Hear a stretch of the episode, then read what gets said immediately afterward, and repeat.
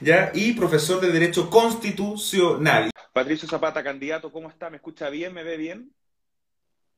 Te escucho perfecto. ¿Tú me escuchas bien a mí? Igual, todo ok. Perfecto. Un gusto. Igualmente, candidato. Buen video se mandó última, eh, promocional a, a las redes sociales. Lo pasé increíble. Eh, hace mucho tiempo que no iba al estadio. No sé si a ti te gusta el fútbol o no, pero a mí no soy muy bueno para la pelota, debo confesarlo, pero me gusta ir al estadio. Me entretiene el fútbol mucho.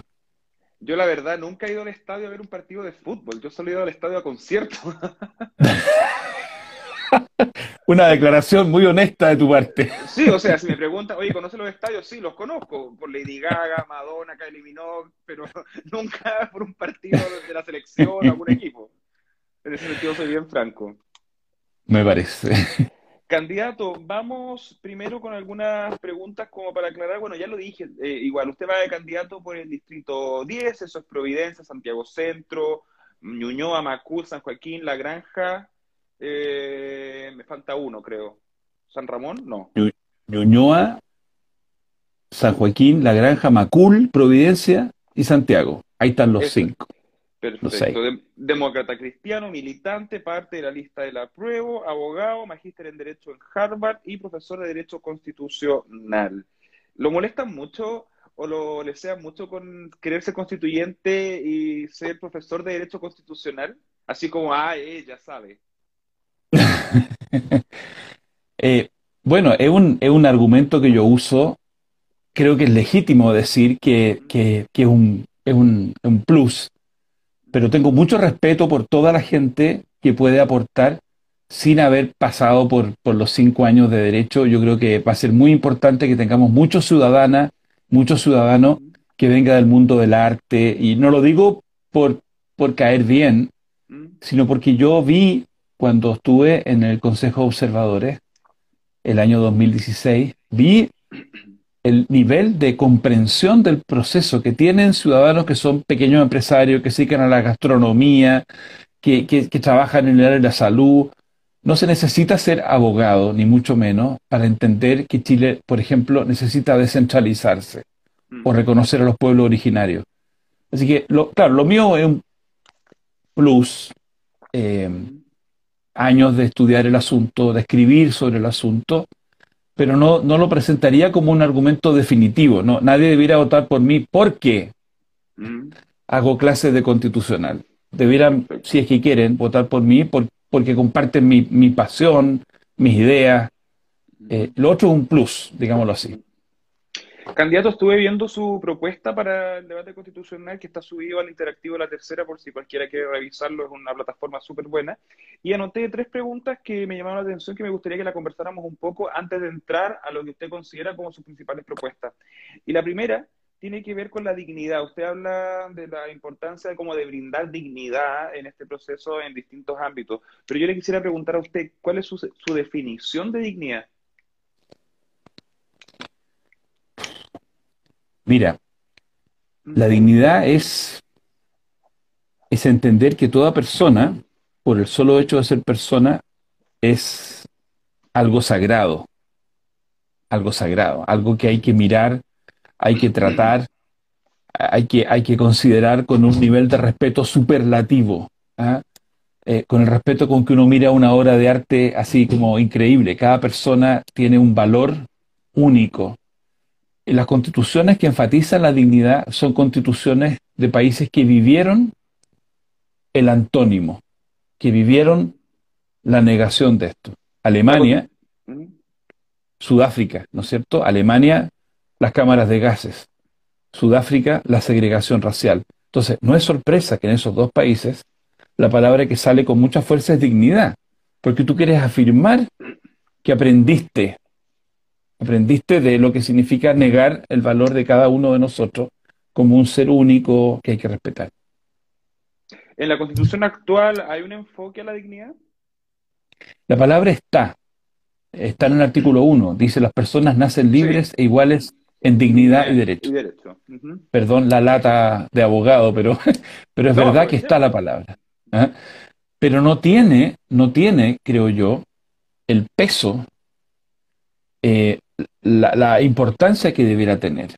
Eh, a mí me parece que sería importante relevarlo, destacarlo, eh, como lo hace, repito, la constitución alemana o la sudafricana, porque uno no hace constituciones solamente desde una biblioteca, uno lo hace desde la experiencia del país que te toca, en el que tú vives, y la palabra dignidad ha sido para mucha gente una bandera, una bandera. Mm. Creo que se pegó la comunicación, vamos a esperar. Tener una pensión de... O me molesta que a la gente que tiene una determinada visión no la respeten y la discriminen. Eso no es digno. O sea, la gracia es que la constitución estira la mano y toma una palabra que viene de la sociedad y la hace suya. Y no que la constitución mira a la comunidad y le dice, oye, te tengo una palabra bacán, ¿ah? te propongo la palabra dignidad. Y el pueblo dice, no, es, es al revés. La constitución toma algo que viene de la experiencia de la gente. Perfecto.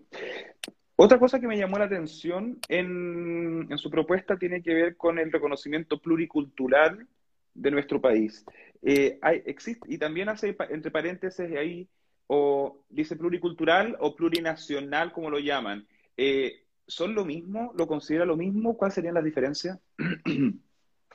No es lo mismo. Y te reconozco, Juan, ¿Mm? este es un tema en que estoy súper abierto a ser convencido. Yo hasta hace un par de años, si tú miras las cosas que yo he escrito, porque yo he publicado libros sobre el tema constitucional, en ese sentido eh, mi, pensamiento es más transparente porque, porque tengo libros y artículos. Yo hablaba mucho de pluriculturalidad, un reconocimiento al valor de una forma de ser, de un lenguaje, de unas tradiciones. Pero he escuchado he conversado con gente, representante del pueblo Rapanui, del pueblo mapuche, y me dicen, mira, eso no es suficiente para nosotros. Nos interesa que se reconozca que somos un pueblo con una, con una historia, y eso no significa que Chile se vaya a dividir. Yo, yo, yo siempre he querido, he querido creer que podemos ser una nación de varias naciones. Pero por supuesto tú no puedes imponer eso. O sea, mi, mi personal, Patricio Zapata, le gustaría creer que hay una nación chilena. Patricio Zapata cree que la inmensa mayoría de nuestros compatriotas Rapanui y Mapuche también se sienten chilenos y chilenas. Y Rapanui, o antes Mapuche, pero también chilenos. Pero mi aproximación después de esta campaña es, quiero ir a escuchar. parece que se pegó un personas que van a ser elegidos por los, por los escaños reservados. ¿Mm? Así que por eso en la respuesta que tú leíste puede que te haya parecido un poquito amarillo o ambiguo no, me llamó o, indefinido. no, me, llamó la atención no, me, llamó la atención la existencia del concepto de pluricultural y luego entre paréntesis plurinacional. Entonces quería, quería eh, definir si, existía alguna diferencia o qué conlleva. Pero aprovecho de hacérselo. Eh, desde el punto de vista constitucional, ¿en qué se traduce que se reconozca que Chile es un Estado plurinacional? ¿En qué, en qué chorrea, por así decirlo? Bueno, podría significar que tú le reconocieras a esos pueblos que son una nación ciertos derechos distintos al resto, por ejemplo, en un futuro parlamento, no es solamente vamos a respetar su lenguaje, sino que les vamos a dar una expresión política, que tú decidas incorporar como algo permanente el escaño reservado.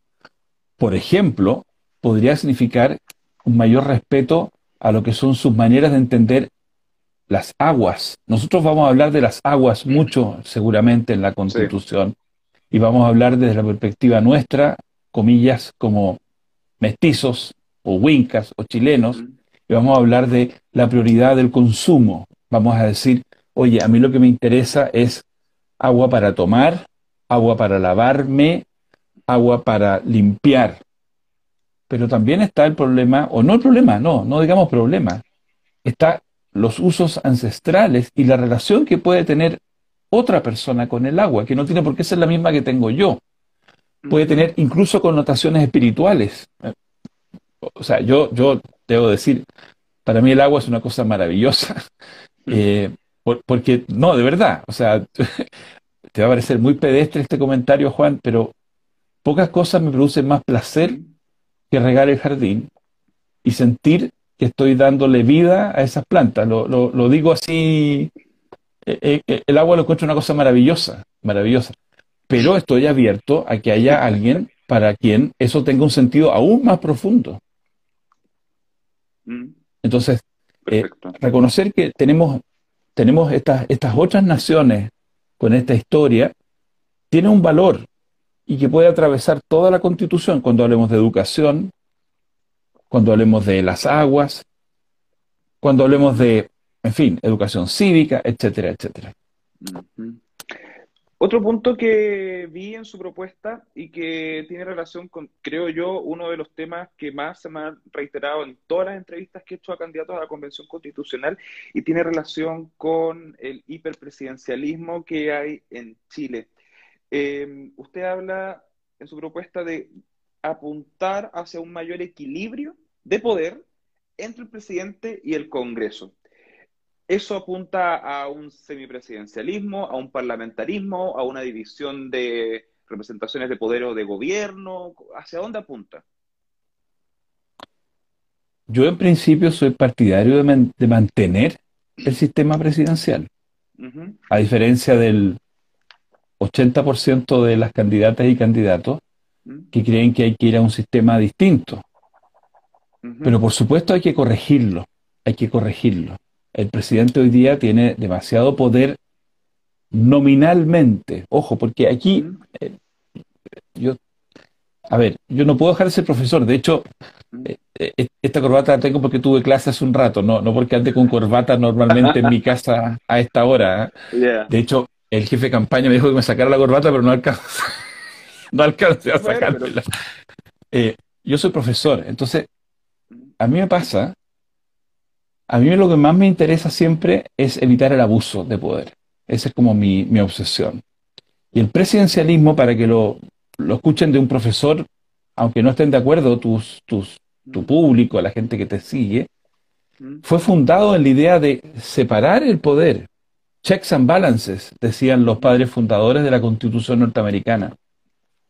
Porque el parlamentarismo, aunque el nombre sugiera, el parlamentarismo sugiere que el Parlamento es lo más importante, el parlamentarismo, el Parlamento, en los hechos lo que hace es darle al, jefe del partido más, más votado, al del partido más, más, numeroso, un poder bien absoluto.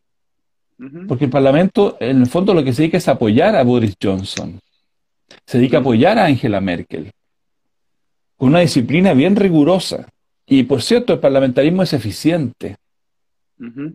Pero se pierde algo que para mí es muy importante, que es esa tensión dialéctica. Yo personalmente creo que es una bendición, voy a decir otra herejía, a esta altura de la campaña uno ya puede ser más libre. Yo creo que ha sido una bendición que el presidente Piñera no tuviera mayoría en el Parlamento. Porque hemos tenido un Parlamento que lo ha ido cateteando, punceteando, para que entregue mejores ayudas, más ayudas. No siempre lo hace el Parlamento de manera muy elegante, de manera muy sofisticada, de manera muy fina. pero es un Parlamento. Y yo creo que es un error. Fíjate, Juan, este Parlamento ha hecho realidad cuestiones que hace 20 años que veníamos conversando. Por ejemplo, ¿hace cuántos años que la gente decía que la dieta de los diputados y senadores era muy alta? Eso lo vengo escuchando hace 20 años. Y el Copuchento, y el Copuchento lo decía hace 10 años. este parlamento, este parlamento rebajó la dieta. Que no pudieran reelegirse indefinidamente los alcaldes y diputados. Mm. O sea, personas que llevan 30 años en el parlamento. ¿Cuántos este parlamento terminó con la reelección indefinida? Este Parlamento puso fin a la ley reservada del cobre, que establecía que un 10% de las ventas del cobre. Iban a inversiones en defensa. Sí o sí. Sí. Aunque no, aunque no necesitáramos portaaviones o, o barco o helicóptero. Este, o sea, entonces, y este Parlamento hizo posible este proceso constituyente que vamos a tener en 10 días más. Entonces, está bien, está de moda, es como de buen tono en la élite decir que el Parlamento es pésimo, que, que, que hay una... En fin, pero yo Es que igual está muy mal personalmente... ¿Por quién? La opinión pública, ¿Quién? las encuestas que también están cuestionadas. ¿Quién lo dice? ¿Ah? ¿Quién- ¿A quién le parece? A ver, por, por ejemplo, ¿por qué es más chocante que tengamos 12 diputados y diputadas que fueron elegidos con menos del 3%? A mí no me gusta eso. Y no era chocante que tuviéramos nueve senadores designados que habían sido elegidos por una persona. Yo no escuché a, a- a los medios de comunicación tradicionales, a los grandes intelectuales, decir, oh, qué terrible que tengamos nueve senadores con un voto.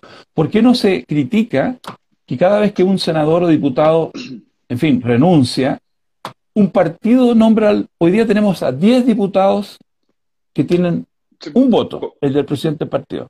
En la vaca del 0%. Entonces, entonces, claro, Fursita Motuda, por poner un nombre, y no quiero prejuzgar, la justicia dirá si cometió delito o no, si, si cometió abuso sexual o no. Pero claro, Fursita aparentemente no le hace un gran servicio.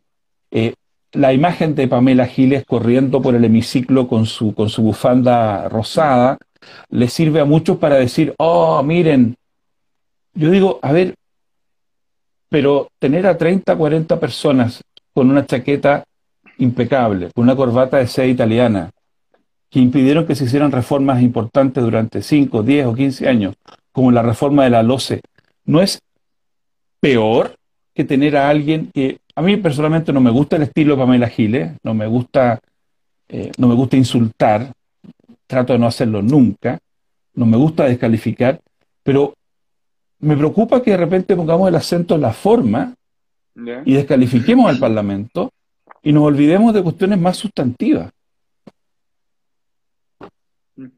Perfecto. Candidato, pasemos a lo que a las propuestas principales de, para el debate constitucional, las que usted considera eh, importantes para el debate constitucional y aprovechando que usted sabe ma- de derecho constitucional, me voy a dar el lujo de exigirle que por lo menos una de esas propuestas no sea derechos y tenga que ver con la estructura, que a mi parecer, en este trabajo que he hecho de entrevistar a muchos candidatos, son muy pocos los que me presentan posturas claras en relación a la estructura de nuestra república. Entonces, en ese sentido le pregunto, tres propuestas. Ya. Te agradezco ¿Mm? porque además me, me hiciste el pase. ¿ah? Eh, entonces, uno, ¿Mm? yo creo que tenemos que corregir una injusticia que le hemos hecho al municipio durante 200 años. El municipio es el Estado que conoce, que disfruta o que sufre el 95% de nuestros compatriotas. O sea, ¿cuál es el Estado que conoce el común de los chilenos? No es el presidente de la República, es la MUNI. Es La MUNI es la que hasta algún tiempo atrás era el colegio fiscal, hoy día es el, el SAPU, es la atención primaria de la salud, es la que le arregla el pavimento, es la que... La MUNI, la gente conoce al alcalde. Y resulta que en Chile tenemos, si ese es el Estado real, tenemos dos estados en Chile. O sea, hay una parte de Chile que tiene un estado que podríamos decir que es de- noruego, ¿Mm? que es la municipalidad de Providencia, Vitacura y Lobarnechea. Y no lo digo con ánimo de resentimiento, me alegro por ellos, me alegro que tengan una municipalidad que puede tener un teatro municipal, una orquesta municipal, que puedan tener un parque increíble. O sea, cero envidia, cero resentimiento, bacán. Pero resulta que las otras 342 comunas tienen otro estado. Mm.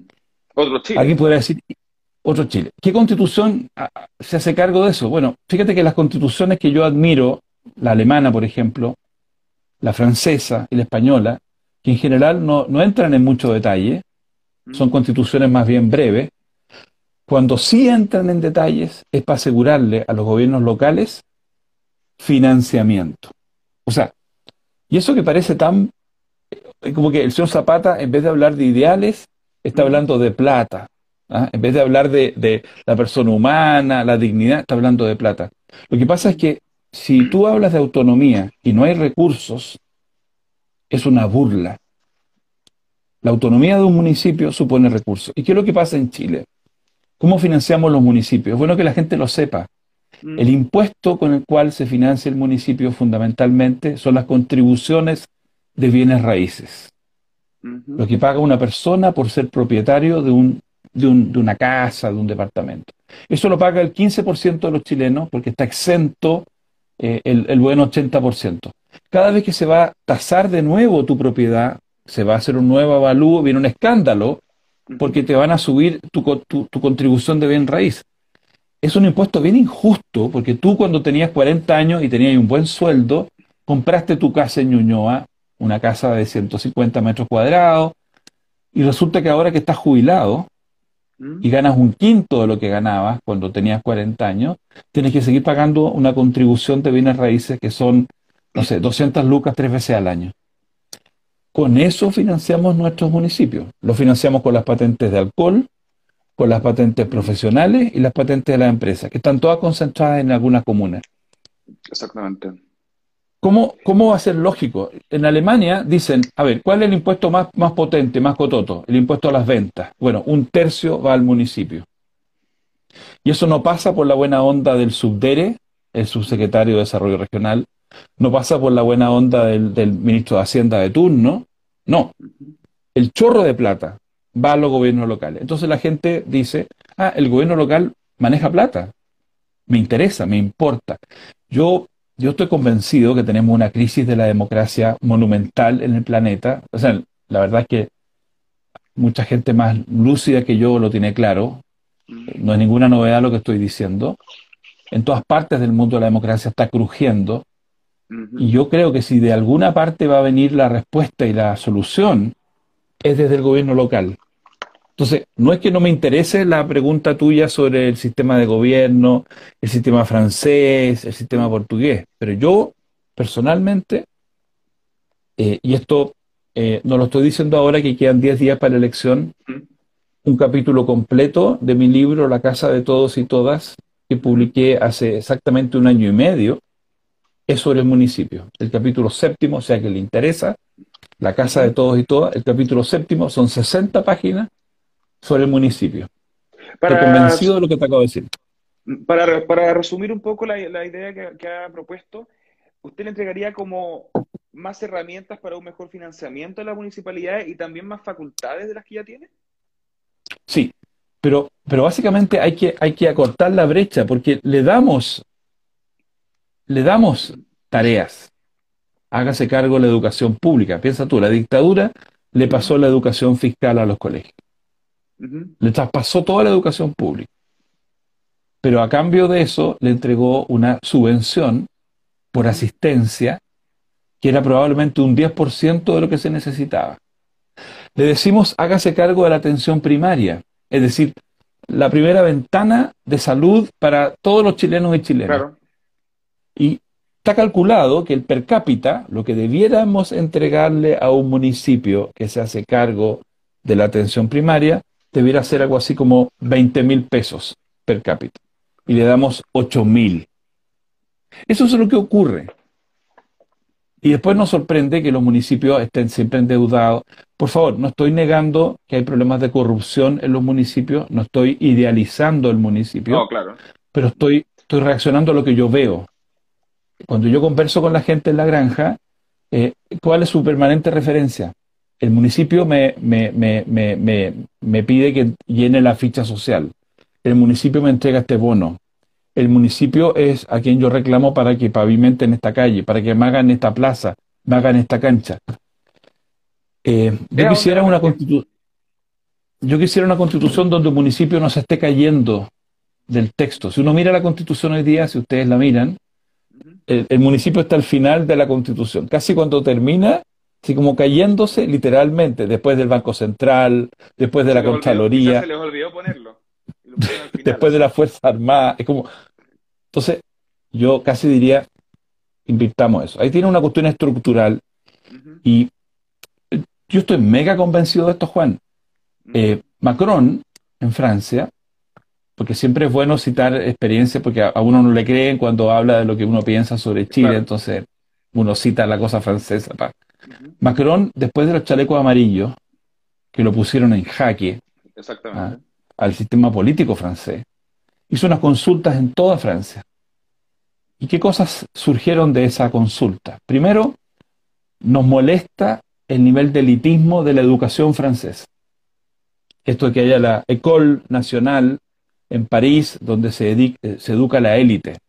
Hace dos o tres semanas, Macron suprimió la École Nationale y la reemplazó por un sistema menos elitista.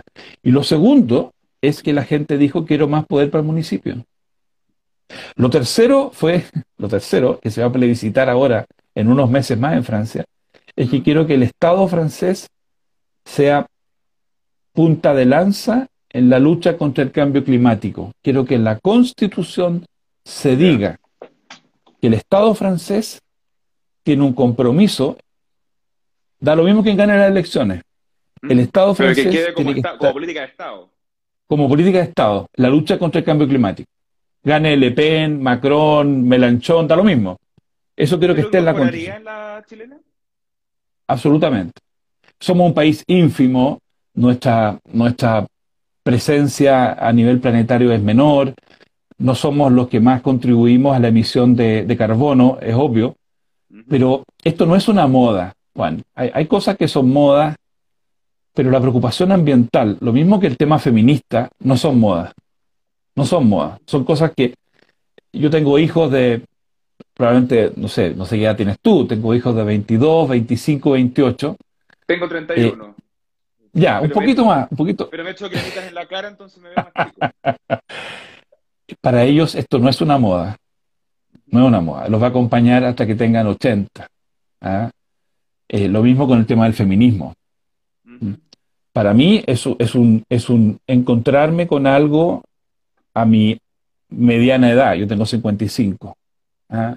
Para mí es algo nuevo que he tenido que hacer el esfuerzo de entenderlo. ¿ah? Pero para, para toda nuestra juventud es, es, una... Entonces eso tiene que estar en la Constitución. Perfecto. Hablamos de, bueno, incorporación de la lucha del medio ambiente en la Constitución, incorporación eh, de políticas, por así decirlo, en pro del feminismo, ya que no es una moda, eh, más facultades y atribuciones a la MUNI. Si tuviera que pedir una tercera, una tercera propuesta clave para el debate constitucional. Mira, sigo con lo que tú me pediste. Cuestiones estructurales. Vamos. Porque podría decirte eh, derecho a la vivienda en una ciudad amigable, podría decirte derecho a las pensiones dignas, cosas en las que creo. Pero, pero ¿sabes qué pasa? No sirve de mucho poner un montón de derechos en la Constitución si no hay tribunales independientes con dentadura. Hay muchos países en el mundo donde la gente ni siquiera pierde el tiempo de ir a un tribunal, porque sabe de antemano que, no va a conseguir nada, porque jamás un juez o una jueza va a fallar contra el partido que gobierna o contra el gobierno de turno. Es la situación trágica, creo yo, de la gente en China, eh, probablemente también en Cuba. Eh, entonces, tribunales independientes. Hoy día tenemos en Chile tribunales independientes, pero nos falta.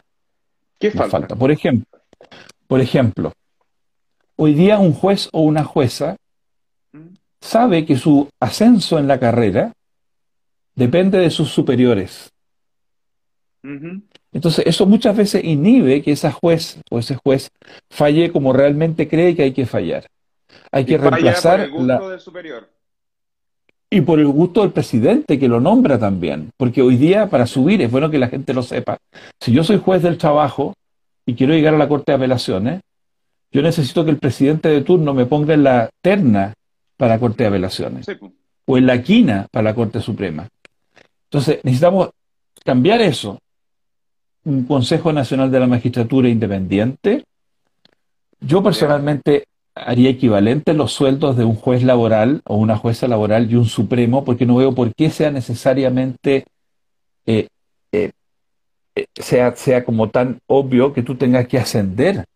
Puede haber gente que se sienta realizada como juez de familia y sea un gran juez de familia y tú logres potenciar su carrera moviéndolo, está en Coquimbo hoy día, mañana va a Concepción y tú logres pagarle más. Esta cosa de que tengo que llegar a la Corte Suprema, porque así recibo una mejor remuneración, un mejor reconocimiento social, más prestigio. Como si, fuera una única carrera. Como si fuera una única carrera. Y eso creo que, o sea, poco debiera importarnos más como ciudadanos que nuestros jueces. E, esto es súper obvio. O sea, nos quejamos porque los jueces dejan libre a no sé quién, no castigan a no sé cuánto. ¿Y cuánto, tiempo, ¿Y cuánto tiempo le dedicamos al tema de los tribunales en el debate constituyente? He escuchado poco y nada.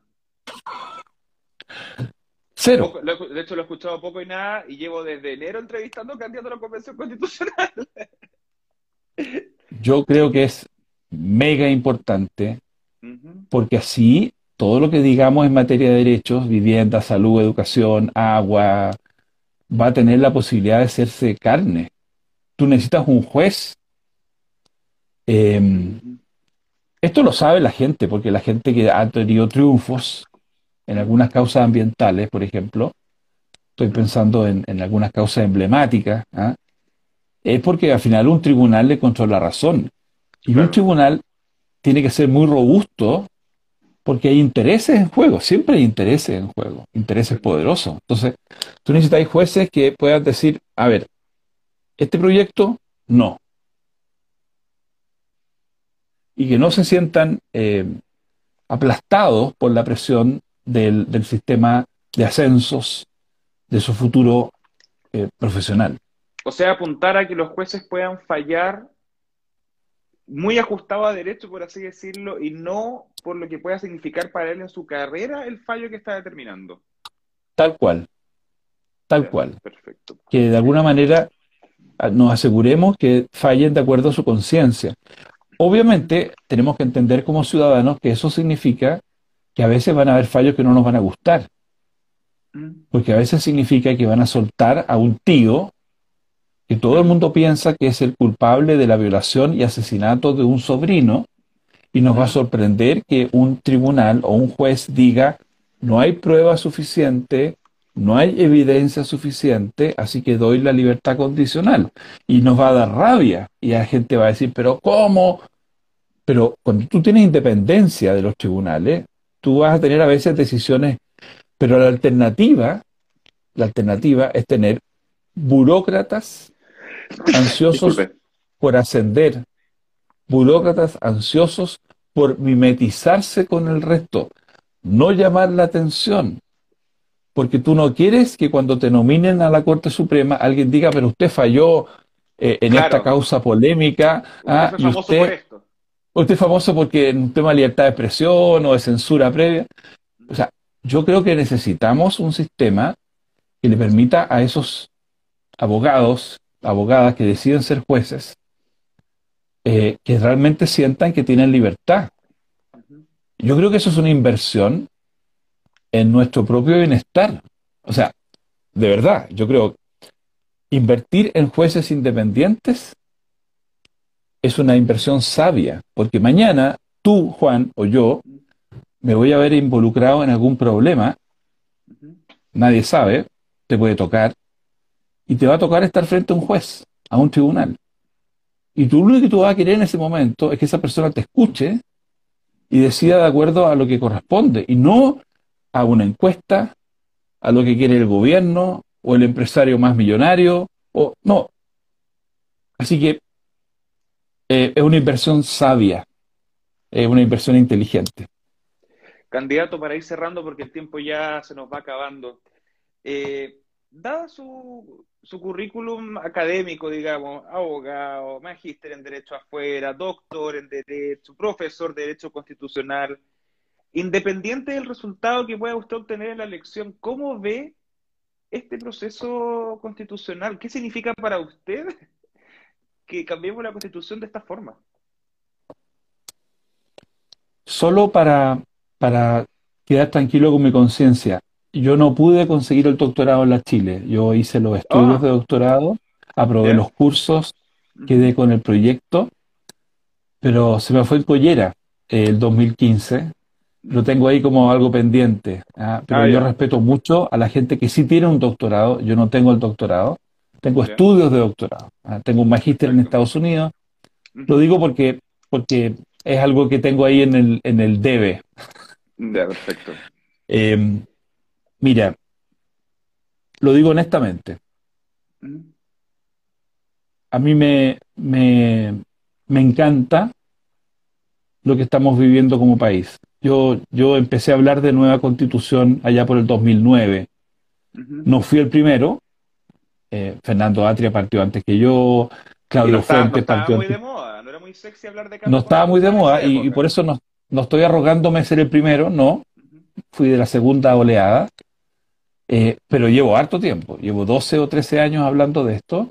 No me subí a la micro en el, en el paradero anterior, como algunos y algunas. ¿ah? Eh, pero cuando yo pensaba esto, yo decía, oye, tengamos un proceso constituyente, yo decía, me imagino a cientos de miles de chilenas y chilenos conversando de estos temas. Y gracias a Zoom, a los live de Instagram, gracias a... En este mismo momento que estamos hablando nosotros, tú sabes y yo sé que hay otros 400 compadres y comadres que están en este momento conversando mm, sobre estos temas, educación, pueblo originario. Esto es exactamente lo que Chile necesitaba. O sea, si, si, si, si el, el, el país nuestro que está en la UTI está, está con aparatos de oxígeno, le está fallando el sistema circulatorio, eh, alguien le ha dicho, ¿qué necesita este enfermo? Chile. Necesita ciudadanía, necesita civismo, necesita educación cívica, necesita conversar. Esto es lo que necesita este enfermo. Y este proceso constituyente es eso, es lo que nuestro país necesitaba. Y yo espero que eso la gente lo- lo asuma y en dos, diez días más vayan a votar masivamente, porque hay un montón de gente que está esperando, no, no un montón, hay algunas personas que están esperando que solo voten tres millones para decir, No, para decir, ser mucho más. ven, ven que esta era una cosa, eh, o sea, de verdad, yo sé que es, es pedir, es pedir al- harto, porque la gente ya fue a votar el 25 de octubre masivamente con pandemia, pero yo de verdad quiero pedir, y lo digo de verdad, por último no voten por mí. Ya, a ver, ya, soy demócrata cristiano, ok, suficiente razón para que un montón de gente no vote por mí. Obvio, obvio, Mm, pero ¿sabe qué más? Vayan a votar. Eso es lo más importante. Vayan a votar. Vayan a votar. ¿ah? Eh, hay un montón de candidatos y candidatas de todos los colores, de todos los signos. Eso es lo que me impresiona. Hay un, yo, a mí me encantan las elecciones. Para mí, la fiesta de la democracia me la tomo muy en serio. Me encanta ir a votar. Desde muy chico. Desde que puedo votar, la verdad. Y creo que nunca antes había visto tanto candidato para un cargo. O sea, me, me parece, me parece poco. eh, eh, me parece muy soberbio intelectualmente a las personas que dicen no, porque no me representa. Ella, ¿cómo no va a haber uno de tantos que se acerque un poco a tu cuestión?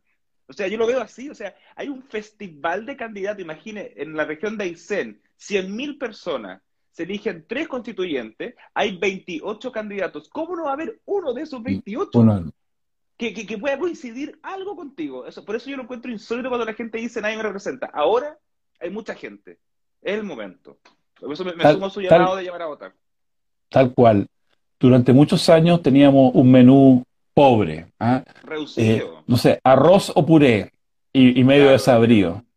Y muy de los lados, entonces era como, ¿con cuál me banco? Entonces, chuta, ya, el mal menor, Ahora, como le decía. ahora tenéis tenéis todas las alternativas imaginables. El distrito mío hay 78, de los cuales deben haber 60 que son muy buenas opciones, mujeres y hombres. Mm. de todas las sensibilidades imaginables. Así que de verdad, como dices tú, no hay ningún pretexto para quedarse en la casa, Totalmente. porque están todas las opciones. Es que de verdad que están todas las opciones y algunas con una idea bizarrísima, pero hay, hay, hay gustos para todos. Hay gustos para O sea, la, la Tere Marinovich, eh, la lista del pueblo, si estáis realmente enrabiado con el statu quo y quieres protestar, tenéis la lista, tenéis todas las alternativas. Así que ojalá que la gente vaya a votar. Y, aprovechando su expertise en derecho constitucional antes de cerrar, ¿qué me dice de una propuesta que, que escuché en una entrevista de que haya dos presidentes paritarios? O sea, si elegimos un presidente hombre, hay que también elegir una presidenta mujer. ¿Qué, qué- qué- qué- cómo queda? ¿Ah? Eh, voy a latear. Voy a latear. Los, los, los espartanos tenían dos reyes porque no querían concentrar el poder y gobernaban día por medio. Un día un rey, un día el otro rey. Eso eran los espartanos. Los romanos tenían dos cónsules. Un, poco- antiguo, así como va a ponerlo ahora, yo creo. Estoy poniendo ejemplos antiguos. Uruguay tenía un ejecutivo colectivo hasta 1965. En general, yo le diría a esas personas, yo diría ¿Mm? que la experiencia indica que necesitamos una dirección centralizada para Sí. organizar el gobierno. Eh, pero yo estoy partidario de la paridad en la Corte Suprema. Soy partidario de la paridad en el Tribunal Constitucional, de la paridad en el Congreso Nacional. ¿ah? Y para presidente, elijamos una mujer o un hombre, eh, pero ahí cre- creo que sería un poco forzar las cosas, tener a dos, eh, porque, porque podría entrabar el- la, la necesaria Sí, flexibilidad o rapidez de las decisiones. ¿ah? totalmente de acuerdo. Las parejas, incluso las parejas que llevan 20 o 30 años juntas, eh, Claro, saben que no es fácil ponerse de acuerdo. no, o sea, imagínense. En fin. Patricio Zapata, candidato a la Convención Constitucional por el Distrito 10 por la democracia cristiana, lista del apruebo. Muchas gracias por su tiempo y buena onda. Chao, Juan, que estés muy bien, un agrado. Igualmente, Buenas chao, noches. chao.